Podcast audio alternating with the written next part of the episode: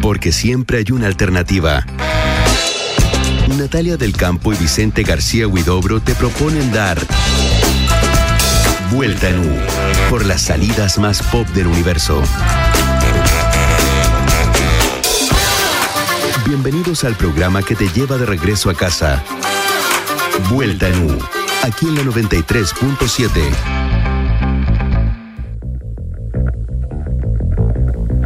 6 de la tarde en punto. Y mejor hablar de tantas cosas hoy día en Vuelta en U, ¿sí o no, Nats? Qué bien, ¿ah? Claro, no sé qué dirá, ¿ah? Eh, desde donde esté. Luca Prodan. En un año más de su nacimiento. En un año más de su nacimiento partimos con esta gran banda de fondo. Pero la historia de Luca Prodan, Nats y todos quienes están al otro lado de este micrófono, por supuesto, empieza mucho antes. Celebramos un año más de su nacimiento, el europeo más importante del rock latino, eso casi no hay dudas. Es un verdadero un hijo del mundo, un ciudadano del mundo. Nació en Roma, una familia acomodada, rica. De hecho, estudió en el Gordonstown School en Escocia, donde fue compañero ni más ni menos que el príncipe Carlos. Será en la serie cuando el príncipe Carlos está en esa, como llevando por teléfono en ese pasillo, ¿no? Debe ser ese. De ese colegio que lo hacían como hacer deporte en el barro. Claro, y estaba solo. A lo mejor pasaba ahí con Lucas escuchando música, pero bueno, era un rebelde sin causa, Luca Prodan. A los 17 años se escapa del colegio y se fue a viajar por Europa. Su familia logró ubicarlo solo a través de la Interpol, digamos que esto estaba hablando muchos años antes de Internet y de que hubieran GPS así en cada uno de los celulares. Después trabajó en Virgin en los años 70, se acerca al punk, al reggae. Y ahí viene, comienza un lado oscuro, siendo adicto a la heroína y estuvo a punto, de hecho, de morir por sobredosis. En una persona normal, todo esto correspondería a una biografía completa, pero en el caso de Luca Prodan es solo el comienzo, porque después de sus eh, paseos por Europa se va a Argentina y cambia el rock latino. Luca Prodan llega a Argentina en el 80 porque un compañero de colegio se radica ahí. Y con influencias musicales inéditas para todos los músicos latinoamericanos, forma esta banda, Sumo.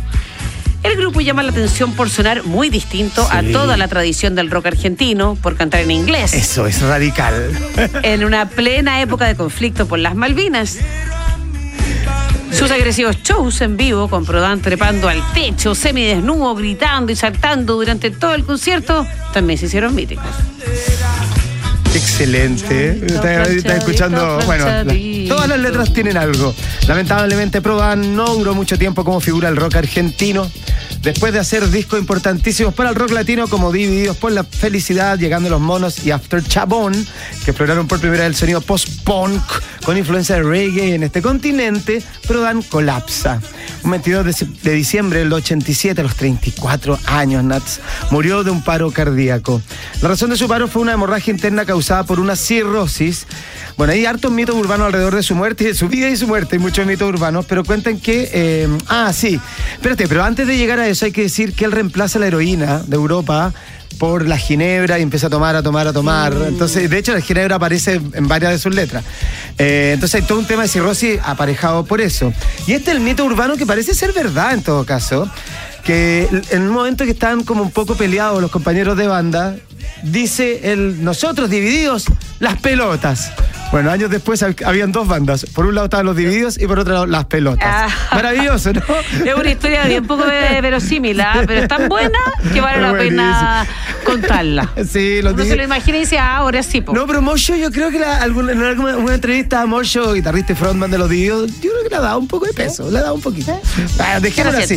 Que, la verdad no arruine una buena historia como la de Luca Prodan. Total, en el cumpleaños, en el nacimiento, en el día de nacimiento de Luca Prodan, cuando son las 6 de la tarde, con cuatro minutos de este día después de las elecciones. Después, the day after. Comenzamos la vuelta en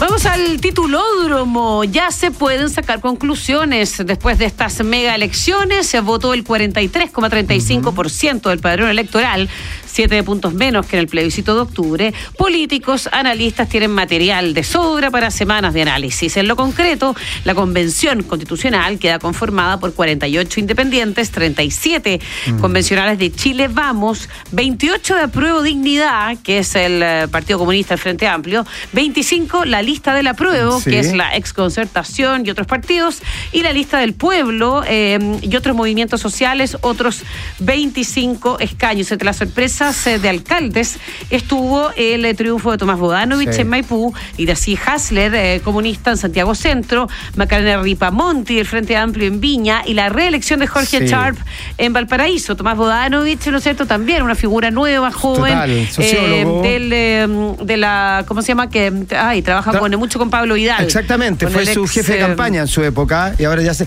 Ahora hay que decir que cuando se cuando la concertación en esa época o la nueva mayoría pierde es porque se subdivide en Maipú, ¿te acuerdas? Por el alcalde Vitori en su momento y por todo el caso que hubo, se subdivide en dos candidatos. Ahora era más normal que ganara la centroizquierda en, en Maipú. generalmente, digamos. Ahora la gana el Frente Amplio, básicamente. Sí. Bueno, en gobernadores, Claudio Rego, quien se pensaba que podía ganar incluso en mm. primera vuelta, va a disputar en el balotaje a Karina Oliva. Estaremos comentando estos resultados eh, con el constituyente electo, también la importancia de los independientes estaremos con Patricio Fernández en el primer bloque y luego con eh, la abogada María Jaraquimada en el segundo bloque de paridad, vamos, y participación. Hablaremos eh, con eh, María. Sí. Bueno, y la derrota categórica la tiene Chile Vamos, que no logra conseguir el tercio al que aspiraban en la Convención Constitucional. De hecho, estuvo bastante lejos de aquello. Y el gobierno citó una reunión de gabinete hoy a las 5 de la tarde Ayer en la noche hubo un punto de prensa que se atrasó en la moneda. Sin embargo, de todas maneras fue bastante, bastante frío. Eh, había una sensación mortuoria en, ese, punto de prensa. Estaba, em, en el fondo, no, había como gente del comité política cerca del, gobernante, del presidente Piñera. Me llamó la atención. Sí. estaba como en una suerte de. Bueno, están, deben estar en una fuerte autocrítica de todas maneras por los resultados que recibieron. Hoy día se van a referir nuevamente al tema. Quería también que no está en el punto también eh, celebrar el CERVEL y el conteo de votos. Y una vez todo el proceso, también toda la gente que trabaja, era, bastante impresionante tener tan, tan rápidamente los resultados una vez más. Hoy día lo interesante es que Andrés Tagle y el CERVEL, eh, haciendo el balance, dijeron que eh, había sido pese a todos los miedos, porque era la primera vez que se votaba en dos jornadas, por lo que iba a pasar con las urnas y todo. Esto habría la posibilidad a que en otras elecciones de más días e incluso el voto anticipado. Anticipado, sí. Y también algo que tú hablaste, me acuerdo que lo conversamos en, en la transmisión del fin de semana que tiene que ver con la georreferencialidad. Eh, georreferencialidad. Como que con toda la información, o sea, ocupar la tecnología en pos de que tú vayas a votar en un lugar eh, más cercano a tu domicilio. Piensa en las zonas rurales, en regiones donde la gente no tenía transporte para llegar a sus lugares de, de Lo hablamos con Franco Vaso ayer, eh, mm. justo antes que ustedes llegaran eh, a hacer, digamos, la parte final de todo nuestro trabajo de fin de semana acá. Finalmente había todo un, tema con mucho menos buses acá en Santiago. Habían quejas grandes en Gran Concepción y en Valparaíso, en toda la región, porque había muy pocos buses. y porque se habían cambiado muy lejos algunos puntos de, votación. Entonces, sí, por muchas razones también. también hoy día con toda la data, con toda la información que se tiene, perfectamente se podría manejar mejor a favor la tecnología, ¿no? En pos de que sea no necesariamente cambiar a voto obligatorio para aumentar la participación, sino que mejorar lo que tenemos. Exacto. Oye, otro golpe tú lo vas a decir para la abuela. Mm. Sí, derrota categórica. sí, porque el diputado Gabriel Boric logró reunir las firmas, acuérdate, ah, sí. había todo un tema con eso. Logró reunir las firmas que necesitaba para poder inscribir su candidatura presidencial y poder competir en primarias para disgusto de Pamela Giles, que había vaticinado el fracaso de Boric. Esto consolida no solo el buen momento político del candidato, sino que también el del Frente Amplio, uno de los grandes ganadores de la jornada, quienes eh, están en serios problemas son los militantes de la DC. El partido obtuvo solo dos escaños en la convención, algo que ni siquiera estaba a las expectativas expectativas o en las pesadillas de los analistas más pesimistas del partido. Hoy Jimena Rincón desechó la opción de ir a primarias legales, abre la puerta que el partido nomine a Yasna Proboste, quien ha tenido mejor desempeño en las encuestas, o se haga una gran primaria entre toda la oposición. También se está conversando de eso, de aquí, en el fondo de hoy lunes al miércoles. Todo puede pasar. Todo puede pasar. Y en las próximas elecciones también todo puede pasar.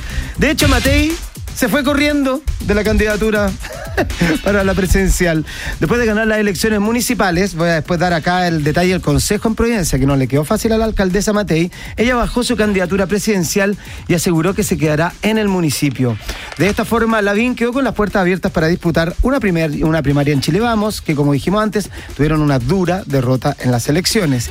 Si bien Lavín pudo ubicar a su protegida Daniela Peñalosa en el municipio de Las Condes, en una escena que fue un poco criticada a Nats también, porque en el fondo ella era la ganadora y él hablaba, era una situación que era como medio decimonónica a esta altura visualmente. o sea, no era un mansplaining, era bueno, super muchos dicen que Lavín es como de los pocos ganadores de la derecha, es el único quizás como ganador porque logra, ¿no es cierto?, no mezclar su carrera presidencial con la municipal y ve el triunfo de Peñalosa. Sí, Matei queda con un consejo en oposición. de los 10 concejales, eh, seis son de oposición y esto es importante porque si eh, renuncia a ser alcalde y ir a la primaria, es el consejo el que vota por su sucesor. Y al ser mayoría opositora, no elegirían a Carolina Plaza, que es la concejal como que todos hablaban de que sería su... Claro, su, su delfina. Exacto. Oye, tendremos, ya, salgamos de las elecciones y vamos a la libertad como los pajarillos. una hora más de libertad. Qué lindo. Una, Las autoridades, poquito, eh, un poquito, una propina, poquito, una propina. pasito, pasito. Pasito, pasito. a partir del miércoles el toque de queda deja de ser a las 9 y empieza a las 10 de la noche. La subsecretaria Caterina Martorell explicó que esta decisión es una señal de que vamos viendo una leve mejoría en los números de la pandemia. La subsecretaria también adelantó que este fin de semana, eso sí, ojo, hay cordones sanitarios que comienzan el jueves a las 6 de la tarde y mm. duran hasta el domingo a las 10 de la noche. Región de Valparaíso, Gran Valparaíso, Región Metropolitana, mm. Gran Concepción, en Temuco y Padre Las Casas. Sí, y en un día con 5.566 casos nuevos de COVID-19 y 102 fallecidos, el MISAL anunció que 32 comunas avanzarán en el plan paso a paso en la región metropolitana. La única comuna con variación es la de Macul, que saldrá de cuarentena. Ayer la presidenta del Colmet, de hecho, Isquiasiches, hizo un importante llamado para recordar que pese a la euforia con que muchos vieron las elecciones, seguimos en pandemia. Abro comillas, después de este tremendo triunfo los necesitamos sanos y sanas para construir este nuevo Chile, dijo Isquia, que recordemos que está en su postnatal. Amo su Instagram, eh, como el postparto de Isquia en Instagram. Oye, se aprende mucho, ¿ah? me encanta cómo está compartiendo con muchas mujeres porque no, no, les tenga terror a eso eh, a, esos tiempos que no son fáciles. No. Con una guagua recién ¿El puerperio? El puerperio, el esa es la palabra que faltaba. El puerperio. El puerperio de Isquia en Instagram. Un hombre, un hombre reconstruido, ya con ley del mono en su interior. Son las 6 con 12 minutos. Escuchamos a Annie Lennox. Walking on Broken Glass. Se me había olvidado la palabra puerperio. Puerperio, la liga de la leche. Tiro ahí.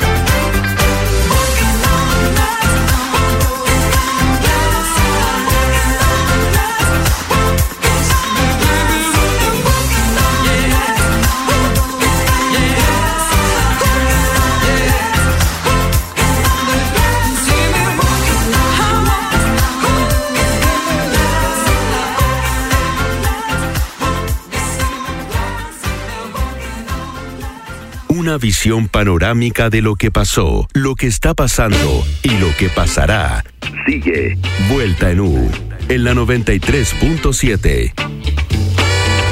Oye, son las 6 con 16. Comenzamos a, a, escuchar a algunos de los ganadores de la eh, jornada electoral del fin de semana. Vamos a entrar eh, primero a los eh, constituyentes elegidos. Hablábamos al principio del programa que una de las grandes sorpresas, o quizás no es sorpresa la palabra, porque muchos ya decían que los independientes de alguna manera iban a dar o iban a marcar la pauta si pensaban pensamos que finalmente este proceso de renovar nuestra constitución nace de la calle, nace de las protestas eh, ciudadanas, eh, de la conversación, de muchos cabildos ciudadanos, eh, donde también los partidos políticos tradicionales se han visto cada vez con una disminución en sus apoyos. Bueno, uno de los ganadores en uno de los distritos más peleados, en el distrito 11, es el escritor fundador de The Clinic, Pato Fernández, elegido en la lista de la prueba independiente en cupo del Partido liberal, si no me equivoco, Pato Fernández, o constituyente Pato Fernández. Bienvenido. Muchísimo gusto, Natalia. Hola, Vicente. Hola. Te vamos a poner el tema sobreviviendo, ¿o no? estamos, estamos sobreviviendo al agotamiento, además, porque han sido días larguísimos. Esto sí que resaca. Esta sí que resaca totalmente. esta a salir delante a caminar y me recordaba esos días de carretes juveniles claro. uno salía en las mañanas como sin interrupción casi. Exacto. Oye, Pato, 3,09%, ¿ah? según el registro del CERVEL que acabo de mirar eh, en la lista. Tú fuiste el único de la, de la lista de la prueba, la más alta votación después de Sara Larraín y Cristóbal Brolio, pero tú eres eh, finalmente el constituyente elegido. Eh, bueno, eh, reacción a, tu triunfo y qué opinas también, eh, queremos porque está el, tema de los independientes eh, es también una mm. de las reflexiones que se ha hecho que se ha hecho hoy. ¿Cómo lo, ¿Cuál es la mirada tuya, Pato? Yo creo que estamos entrando en un proceso de actualización de nuestra democracia, sí. donde, donde está claro que desde hace rato los partidos políticos que han encabezado el proceso político de las últimas décadas, que son partidos, muchos de ellos eh, nacidos durante el siglo XX, algunos a comienzo, mm. otros a mediados, no están representando hoy día a cabalidad el sentir de la comunidad. Entonces, mm. la importancia de la presencia de los independientes no es sinónimo de desprecio a los partidos, sino que a partidos que no están siendo representativos mm. de la realidad actual. Y si algo requiere el proceso constituyente para ser exitoso, si algo es importante acá, es que eh, el país en su gran mayoría se sienta representado y visto por quienes estamos allá adentro. De manera que creo que esa es la gran explicación. Acuérdense ustedes que durante el estallido social, ya en los comienzos, eh, un 2% de la población decía sentirse representada por algún partido desde la extrema derecha a la extrema izquierda. Y eso lo ratificó una encuesta CEP ahora tiempo atrás. De manera que creo que esto es, es el reflejo natural del actual del Chile que hoy día tenemos. Y ese Chile que hoy día tenemos tiene que mirarse a los ojos para, para que este proceso funcione, sin hacerse leso y sin engaños. Ahora viene todo un periodo de organización de todo esto, de protocolo. Ayer te veía en la noche también hablar que no sabía ni siquiera dónde sentarse cada uno en la asamblea, o sea, finalmente la convención, pero, pero en el fondo ahí, ahí, está todo por ser escrito, son leyes nuevas dentro de una organización que, que es inédita para nosotros. Es muy inédito y es bien interesante lo que lo que tenemos por delante. Lo que interesante no significa sencillo, no, pero sí, pero significa que todos los que llegamos ahí llegamos en igualdad de condiciones, significa que vamos a tener que decidir en conjunto un reglamento eh, bajo el cual nos vamos por el cual nos vamos a regir, significa que vamos a llegar de algún modo perplejos en un primer momento. Eh, piensen ustedes que ahí vamos a tener que elegir efectivamente una una presidencia, una vicepresidencia. Pero ¿cuál cómo van a, cómo se van a decidir los candidatos a esa elección? Por los más antiguos decían que podía ser una. Pero otros también salían al tiro a criticarle a Natalia que no y los que más los más votados pues decían. Bueno y eso y eso eso eh, te fijas y, multiplica y multiplica las posibilidades porque tú puedes dar muchas respuestas pero la respuesta que estén todos dispuestos a aceptar está en juego no no, no, no está dada no va a bajar de las nubes entonces es, es un proceso que va a tener em, que va a tener mucho como de se va a ir buscando a sí mismo y yo lo que espero y lo que deseo es que una de esas cosas que busquemos es un, es una manera de hablar es una mm. manera de entendernos, porque mm. esto no puede replicar la lógica parlamentaria, sería frustrantísimo. Sí, porque es el miedo, ¿no? Mm. Que hayan bancadas, ¿no? La bancada de la lista de la prueba, la bancada del pueblo, la bancada... Eh, ¿Cómo te lo imaginas tú, Pato? Yo lo que me imagino, o sea, yo te voy a decir lo que deseo y lo que uno va a empujar, más que lo que, imagino, lo que imagino, porque lo que imagino es que aquí van a haber múltiples visiones, aquí van a haber eh, distintas sensibilidades, aquí va a haber gente más rabiosa, gente gente más a la defensiva, gente más temerosa, gente que va más mm. reaccionaria, gente que va a querer más cambios. Lo que yo lo que yo espero porque creo que durante el, durante lo que vimos en la campaña, me tocó verlo, vivirlo, etcétera, es, eh, durante la campaña era diferencias mucho menos radicales y mucho menos peleadoras de lo que se da en la discusión política eh, parlamentaria habitual. Pero lo que yo deseo es que esto se entienda que es un proceso de búsqueda conjunta. Eso no es lo mismo que que todos pensamos igual, pero lo que sí es esto es que nos vamos a enfrentar posiciones, sino que vamos a construir en conjunto, desde esa inmensa diversidad, un texto mm. que aúne o encauce o consiga reunir y dar por versión definitiva algo en lo que todos esos aportes se sienten de alguna manera escuchados. Pato, y ahí tú vas a mm, eh, jugar o mm, eh, relacionarte con eh, los de la lista de la prueba o porque la gran incógnita es saber cómo se van a comportar eh, todos los independientes, o, em, o, más bien eh, va a ser como el independiente de centro, tú siempre has reivindicado el tema del, amarillo, ¿no? Eh, que, no tiene que, no, tiene nada que ver con el centro. No, claro, ¿cómo, cómo, o sea, esta incógnita, ¿no es cierto?, es saber cómo se van a comportar. tú te vas a manejar dentro de la lista de la prueba o libertad de acción, ¿cómo...? Yo soy un yo soy un independiente que va a buscar dialogar con el máximo de gente posible. Mm. Eh, y, voy con una curiosidad inmensa por todos los que van a estar ahí. Y yo entiendo todavía, no doy por eh, no, no, doy por entendido lo que cada uno de los grupos y cada uno de los que llega piensa. Voy a escucharlo y a conocerlo. Mm. Mm. Y me va a interesar mucho conocer personalmente a toda esta gente que llegó ahí. Eh, y voy con una inmensa curiosidad por eso. Eh, y creo y creo que y creo que podemos generar allá adentro complicidades extrañas y creo que esas complicidades extrañas pueden ser felices. Complicidades extrañas. Con Marcela Cubillos, por ejemplo, quizá, con Francisca Linconado, con Benito Verdes, es que de todo, es impresionante, un Dream Team. claro, pero mira, por ejemplo, ayer en la noche estaba en un programa ah, yo con Marcela Cubillos. Sí, te vi, te vi un rato, sí. Una de las cosas que me llamó la atención ahí es que creo que ella está hablando un lenguaje que va a tener que readaptar o si no se va a quedar muy aislado. Mm. Es que bueno, eh, hay muchos memes diciendo cómo es la entrada, cómo va a ser la entrada. ¿Cuál es el lenguaje que, eh, que, tiene que readaptar? Cambiar.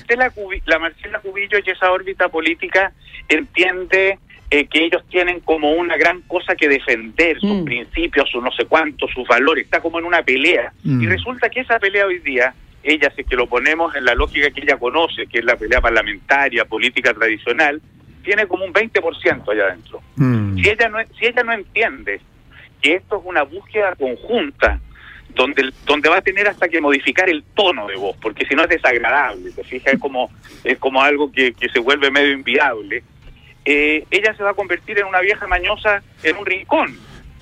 Eh, y resulta que eh, yo le aconsejaría para que podamos recoger sus conocimientos, los talentos que tiene, la parte del mundo que ella ve y que otros no vemos, etcétera, que se incorpore a un diálogo de búsqueda y a la, a la convicción de que aquí hay todo un Chile que tiene que, o una, una, una gran mayoría de chilenos que tienen que escribir en conjunto un texto. Patricio. Eso, es una idea muy bonita, digamos. Sí, estamos conversando con Patricio Fernández, escritor, fundador de Clinic, constituyente electo por el Distrito 11. También hay otro que, ah, o sea, hay muchas cosas que quizás o nos supimos ver, no lo vieron, también las encuestas no lo manifestaron, todos estos agoreros tampoco dijeron la encuesta. Se pasó. se pasó, es impresionante. Están buscando a Blumel todavía. se pasó. Pero, si hay algo dentro de todo lo que no se vio, en el Happening fue la lista del pueblo con su enorme mm. éxito. ¿Te tocó eh, participar en foros, en programas, en esta palabra tan linda como webinars, antes de antes de este de, esta elección con ellos? ¿Tienes alguna idea, algunos contactos con ellos? Sí, por supuesto, me tocó con varios. Lo que yo no tengo claro, y eso me parece que lo vuelve más interesante también, eh, es, es, es si hay un algo, o sea, si esa lista del pueblo se parece también a un espacio que reunió independencias y mm, personalidades locales. Entonces, yo, yo doy por descontado que ahí va a haber también una gran diversidad. Sí. Eh, y, y, esa diversidad vamos a ir conociéndola en los días sucesivos. Me tocó conocer gente estupenda, de candidatos de listas de la lista del pueblo. Hace un rato leí en la tercera una nota, de, o sea, más que una nota, una entrevista a Manuel Canal al sociólogo y hablaba de la otredad, no de la oposición, no del triunfo de la oposición, sino de la otredad. Era un buen concepto. Es que, mira, acá eh, es que es bien importante darse cuenta de algo acá. Aquí vamos a escribir un texto en conjunto. Esto, esto, esto, esto va a requerir eh, de una amplitud muy grande. Y mm. esa amplitud, si la convertimos en un descubrimiento de una búsqueda y un reconocimiento del otro, nos vamos a acercar a varios de los conceptos que han estado en juego. Uno de ellos se llama la dignidad. Claro. ¿Y por qué nos vamos a acercar a eso? Porque la dignidad consiste también en ver en el otro una persona habilitada y que tiene algo que decir y una razón de ser en el mundo.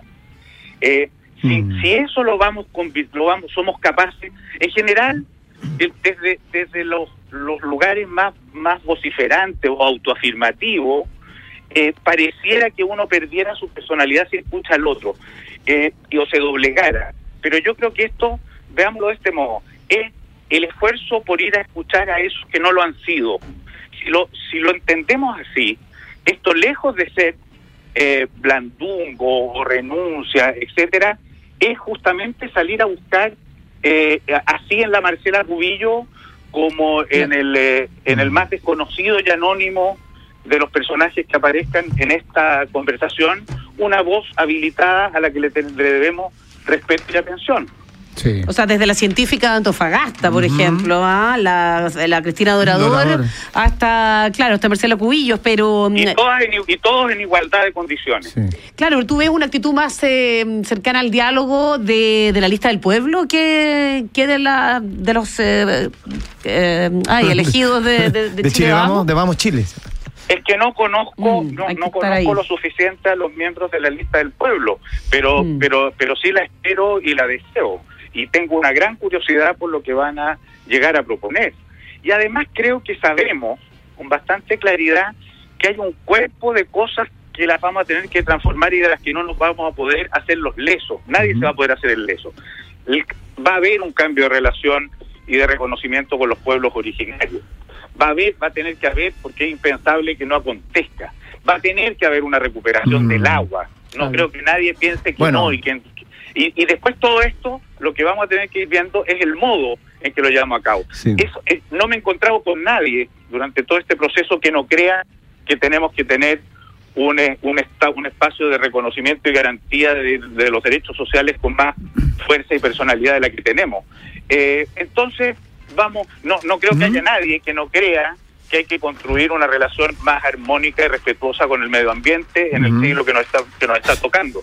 Entonces, si partimos de la base de que hay cosas que sabemos que las tenemos que transformar, en lugar eh, el desarrollo posterior va a ser cómo, de qué manera, habrán diferencias, habrán distintas posturas, pero no sabemos que no, no nos podemos saltar estos asuntos. Patricio, nos quedan 30 segundos. Esto es, viene, viene la presidenciable, bueno, las municipales es otro, es otro continente que no vamos a alcanzar a conversar hoy día, pero que también te dan otras señales, digamos, hacia las presidenciables.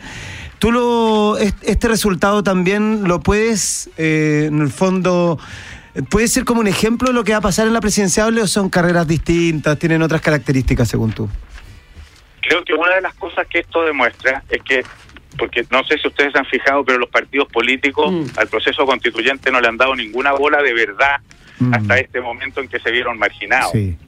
Eh, hasta antes de esto creían que el único asunto eran las peleas territoriales de gobernador, de concejales y la presidencial que los tiene obnubilados. Mm. Pero hoy día, por ejemplo, un mundo como el de la unidad constituyente o ex concertación o como sea, o nueva mayoría o como se le llame, se da cuenta de que una una la primaria entre sus personajes, entre los personajes que rondaban como los tenían pensado, empieza a perder un poco el sentido, ¿no? claro, y la discusión a esta hora, sí. ¿Vale la pena ser primaria o no? Claro, es una cosa que los deja en un espacio muy raro. Em, no sé, a mí me deja esto, veo que veo que van apareciendo tantas nuevas circunstancias y estamos en un tiempo de, cambios tan sí, que todo puede pasar. Tan, veloces que todo puede pasar. Eh, no, yo todavía no me atrevo a nada. Lo que sí es certeza, Pato, es que eh, tiene un nuevo rol que comienza en julio, ¿no? Como lo que viene para los elegidos eh, constituyentes. ¿Cuál es el cronograma? Sí, se supone que la que por ahí viene en las primeras semanas de julio viene el primer el, encuentro de la Constitución de la Convención, pero yo diría que esta este proceso comenzó en las campañas mm. y ahora que, existimos ya los electos eh, empieza un va a empezar antes de, de ese día un proceso de articulaciones, de, de, reflexiones conjuntas, en, fin, yo creo que en, en, las semanas que vienen ya debiera empezar aquí como a, a moverse algo.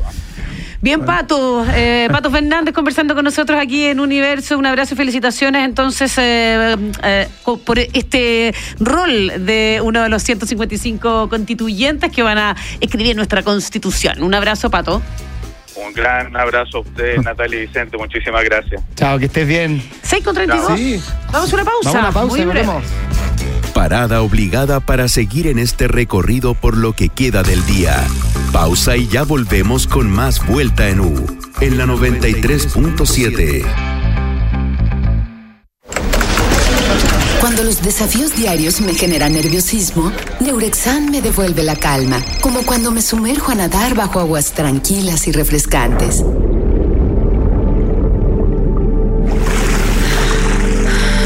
Confía en Neurexan. Su fórmula natural devuelve la calma que necesitas para enfrentar tu día y lograr un buen descanso. Neurexan, tu calma interior. Calidad alemana gel. Disponible en las principales farmacias del país. Consulte siempre con su médico. Paltomiel, antitusivo y fluidificante para el tratamiento de enfermedades que cursen con tos. Contiene eucaliptus, miel y hojas del palto, conocidos tradicionalmente como expectorantes de las vías respiratorias. Cuida la salud de tu familia con Paltomiel, jarabe para adultos y niños desde los dos años. Paltomiel es seguro y efectivo, calma la tos y despeja las vías respiratorias. Pide tu Paltomiel en todas las farmacias del país y venta web con despacho a domicilio. Una ocasión perfecta es una mezcla de buenos amigos, rica comida y buena conversación. Un whisky perfecto también es una mezcla. Por más de 200 años, Chivas ha mezclado los mejores whiskies escoceses de Gran y Malta, dando origen a una colección reconocida en 150 países. En la vida y en el whisky, el éxito está en la mezcla. Chivas, Blended Scotch Whisky. Disfruta Chivas con responsabilidad. Producto para mayores de 18 años. Hoy todo es digital. Las reuniones familiares, el entretenimiento y los negocios.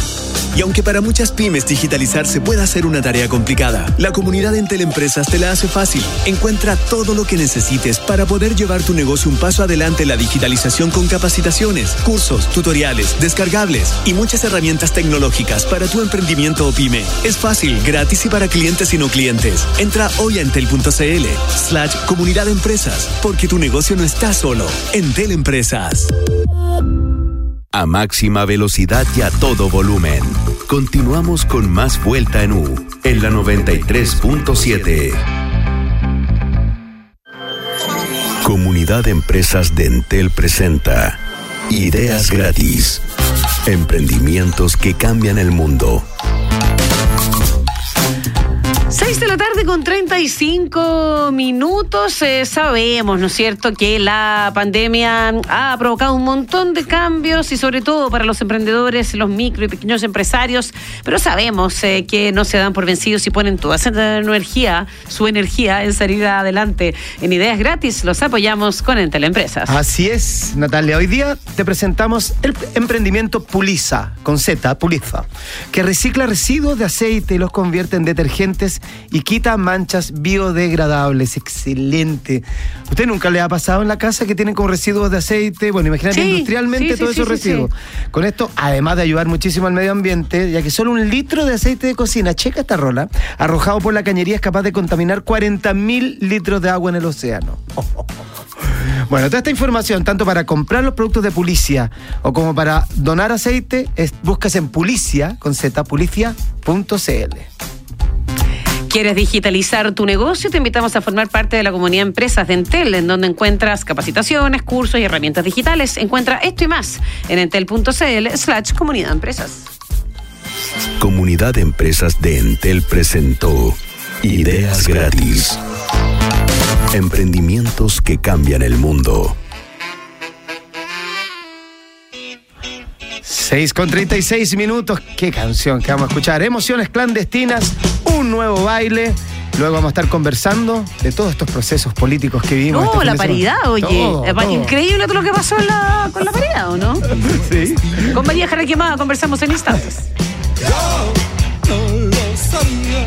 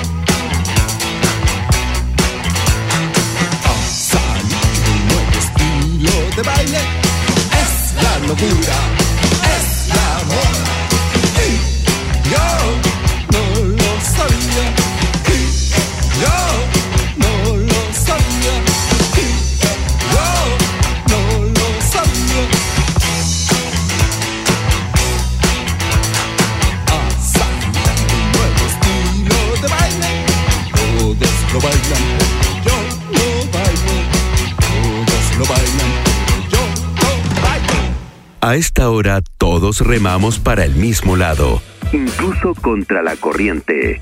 Continúa Vuelta en U, la travesía de la 93.7.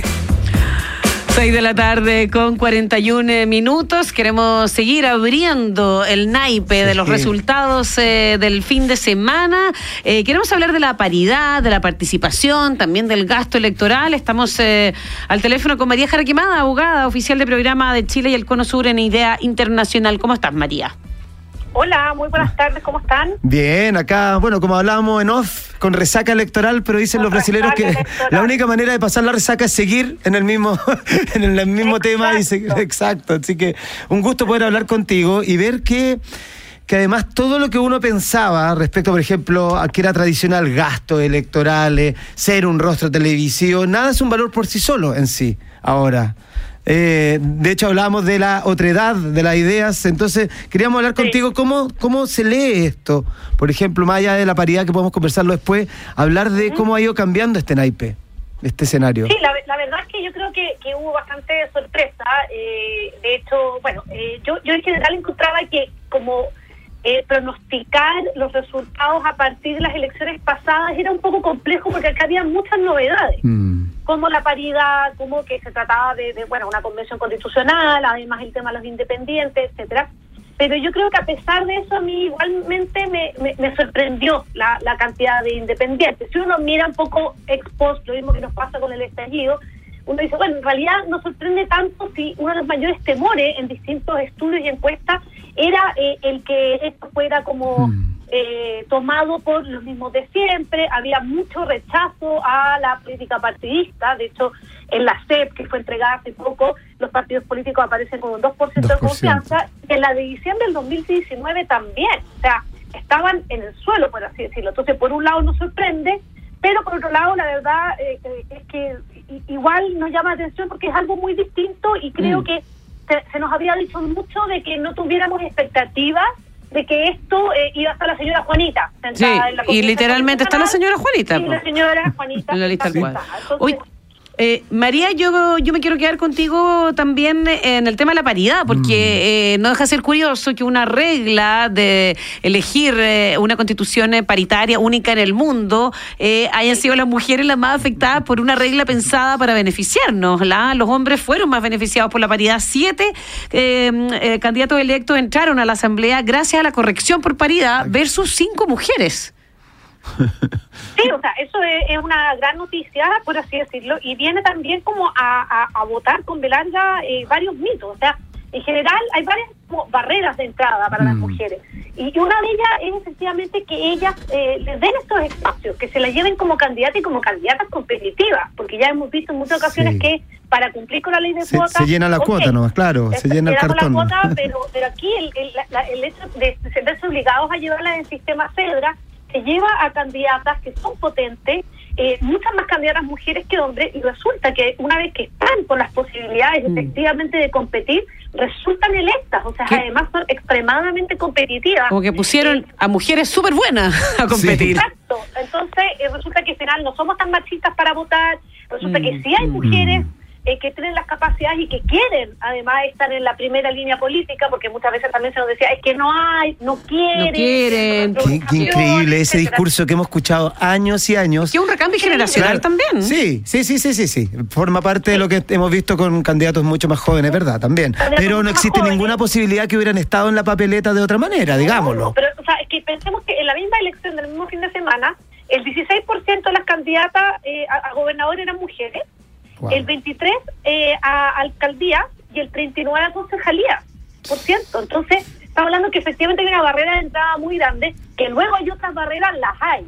Por ejemplo, mm. lo que usted mencionaba, el financiamiento de la política, donde hemos visto que efectivamente hay también ahí una diferencia de recursos que van a las mujeres, que son menores, que van a los hombres. Pero al parecer en esta elección eso tampoco eh, fue determinante. Tampoco fue determinante. El dinero no fue un gran elector en esta elección. Les recomiendo revisar un artículo que publica en esta tarde Ciper Chile, donde eh, detallan, eh, por ejemplo, que la centro derecha contó con más de 5,5 mil millones para su campaña constituyente, logra 37 cupos, gasto promedio 148 millones por cada postulante electo.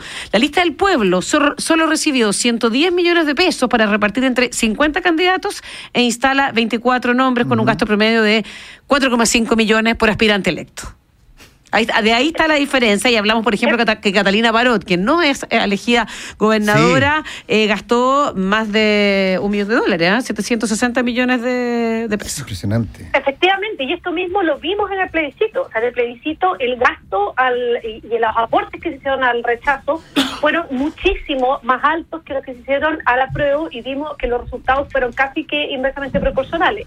Entonces estamos viendo cómo, a pesar de que obviamente los recursos económicos ayudan, ayudan a hacer mejores campañas, hacerse más conocidos, etcétera, eh, claramente no están siendo determinantes para ser electos y, eso también es una novedad. Y yo creo que también es ya plantearnos entonces que quizás el dinero no es tan importante, son otras formas de hacer eh, política o campaña la importante, yo creo que sería bueno pensar en reducir los límites al gasto mm. electoral, y yo creo que todavía son demasiado excesivos. O sea, gastar 700 millones de pesos en un país. Y votarlos, ¿ah? Perdón. O sea, salir cuarto más. exacto, donde la mitad del país gana de 400 mil pesos eh, eh, hacia abajo, eh, la verdad es que a mí me parece que, que, no, no, no es pertinente, no es prudente, por lo tanto debiéramos reducir también el límite al gasto electoral.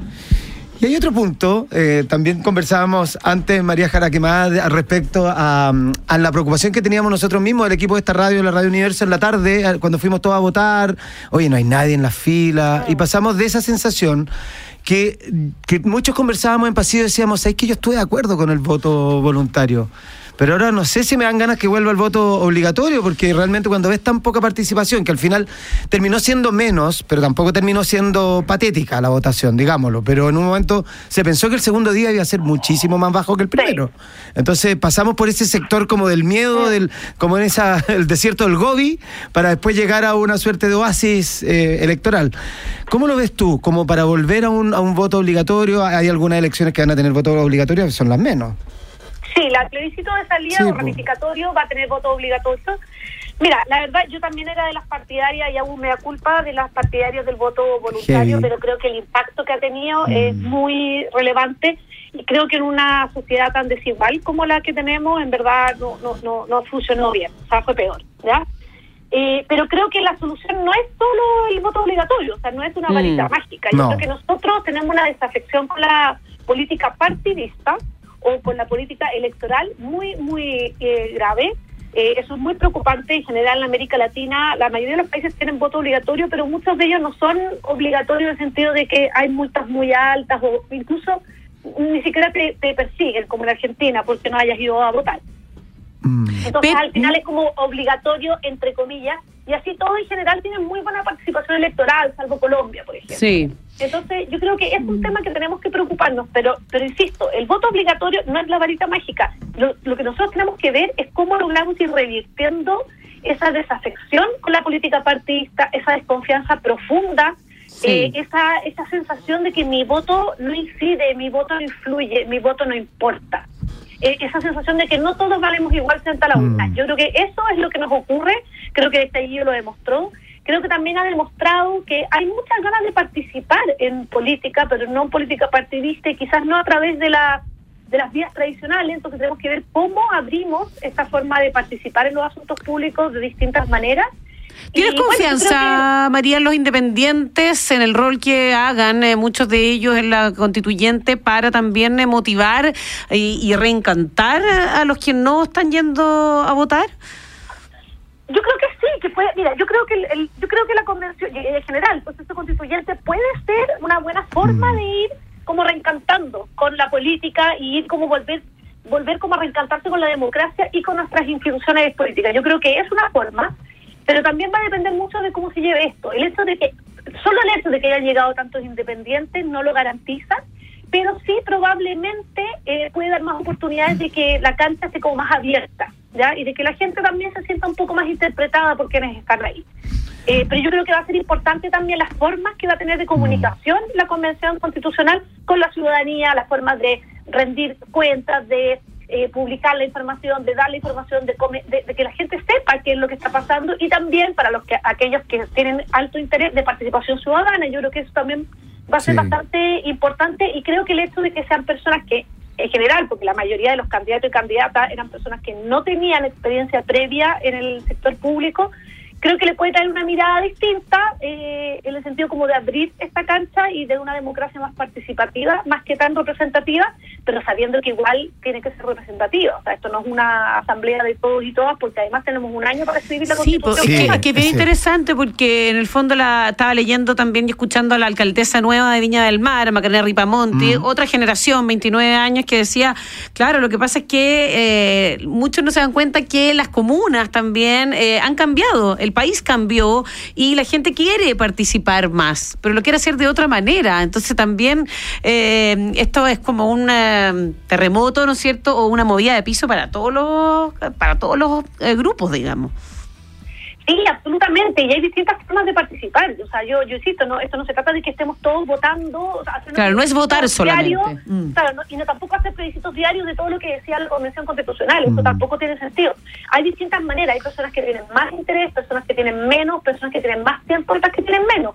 Pero yo creo que, pero hay, por ejemplo, y, y se ha visto en algunas encuestas y estudios que se han hecho, hay interés, por ejemplo, de participar en consultas eh, la semana pasada se lanzó el resultado de los 400, que fue un ejercicio de una democracia deliberativa muy interesante, no sé si lo vieron, donde efectivamente las personas después de deliberar van cambiando sus opiniones y pueden llegar a acuerdos bastante altos y a empatizar con, con, la, con, con, el otro o la, otro, la mm. otra y empezar a conversar. Y yo creo que estos son ejercicios que debiéramos quizás empezar a conversar, tanto en Chile como es una conversación que está teniendo muchos países, de cómo hacemos que la democracia vuelva como a tener el sentido que tenía antes y a darnos aquello que nosotros esperamos de nuestra democracia.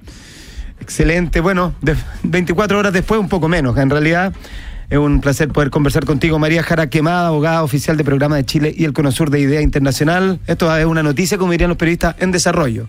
Pero, pero cada día va a tener su afán, así que muchas gracias por esta conversación con nosotros acá en Vuelta en U. Gracias a ustedes y cuando quieran. Chao María, muchas gracias. Son las 6 de la tarde con 53. Es Florence and the Machine. Shake it out. Regrets collect like old friends. Here to your darkest moments. I can see no way, I can see no way. And all of the ghouls come out to play. And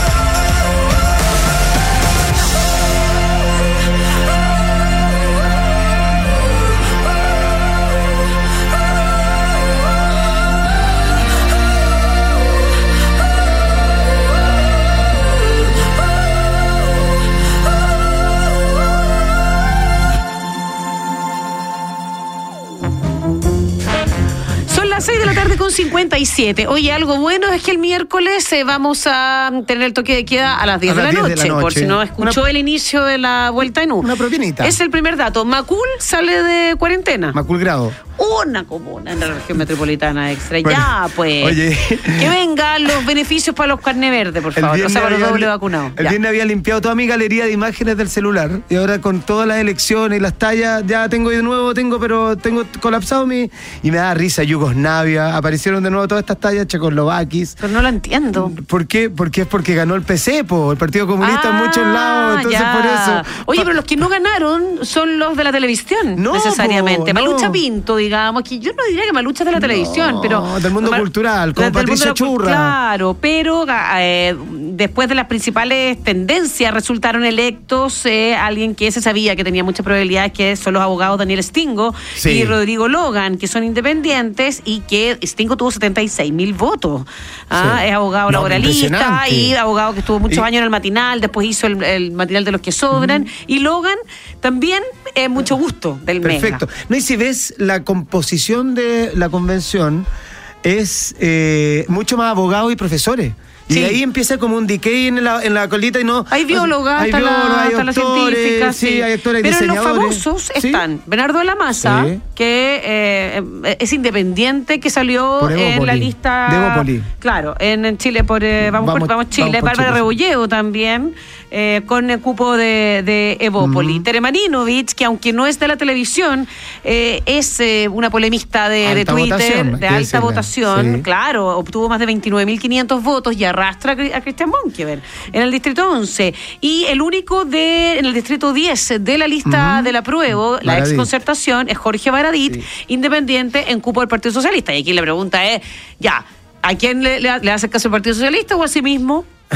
pero, pero, sí, bueno, y ayer tuve una participación en la noche. Bueno, no vamos a tener tiempo de. Pero es que hay que separar eh, gente que es conocida, me da la sensación. Como Benito Baranda. Benito Baranda no es alguien de farándula. Pero alguien que ha tenido por años, eh, para que la gente lo reconoce de inmediato, por ser eh, fundador de América Solidaria, haber estado ser director años del Hogar de, Cristo y que gana la, lista, la, la lista independiente no neutral o independiente por una Baranda. Marucha Pinto por el PS. Yo dije Patricia Churra, es Ignacio Churra, su hijo. Es su hijo. sí, sí, sí, sí, sí.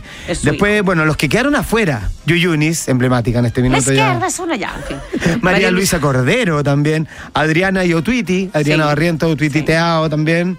Eh, en el fondo no valía la. O sea, ya no es un valor por sí solo, un poco lo que hablamos con María Jaraquemá. Bueno, podemos decir que Pablo Maltés en quinto lugar. A mí me sorprendió mucho que incluso que le ganara eh, Natalie Joañán, que era... Que, bueno, le ganó también a Parot. Sí, claro, que tú dices, no tienen la, eh, la pantalla o la conversación en redes sociales, pero sí detrás de ella hay un movimiento por, el medio ambiente. Por supuesto. No, y ni hablar de Karina Oliva, que pasó a segunda vuelta. Po. Claro. O sea, no, ese sí que es emblemático, el, caso en sí es súper representativo. Bueno, son las 7 con un minuto. Oye, viene, viene, Universo Tecnológico y un programa especial porque hoy día, además, de 7 de mayo, es el día de las telco, las telecomunicaciones, el día de Internet. Vamos a conversar con la subsecretaria de Telecomunicaciones, Pamela Guidi, con Arturo Catalán. Así que quédate con nosotros. Mañana regresamos, por supuesto. Con el cumpleañero, con, Ignacio Franzani, está de cumpleaños hoy, así que le mandamos un abrazo. Mañana lo celebraremos al aire. Un gusto tenerla aquí, Natalia. Jorge, muchas gracias por todo y a todos ustedes que se cuidan, por favor. Mañana regresa Vuelta en U, con la mejor compañía y la música perfecta para cerrar tu día. Vuelta en U, solo por la 93.7.